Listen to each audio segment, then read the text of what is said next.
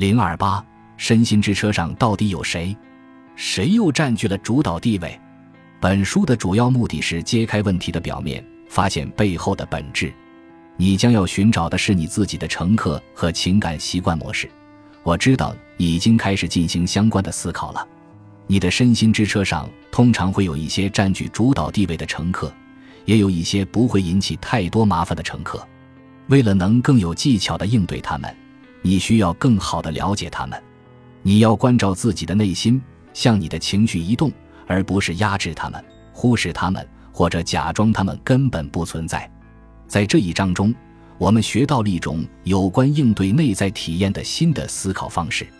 停下脚步并接受这种内部审查，对你来说是不是一个挑战？答案是肯定的。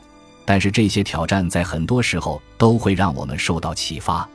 最重要的是，我希望你明白这些经历是如何成为人类的一部分的。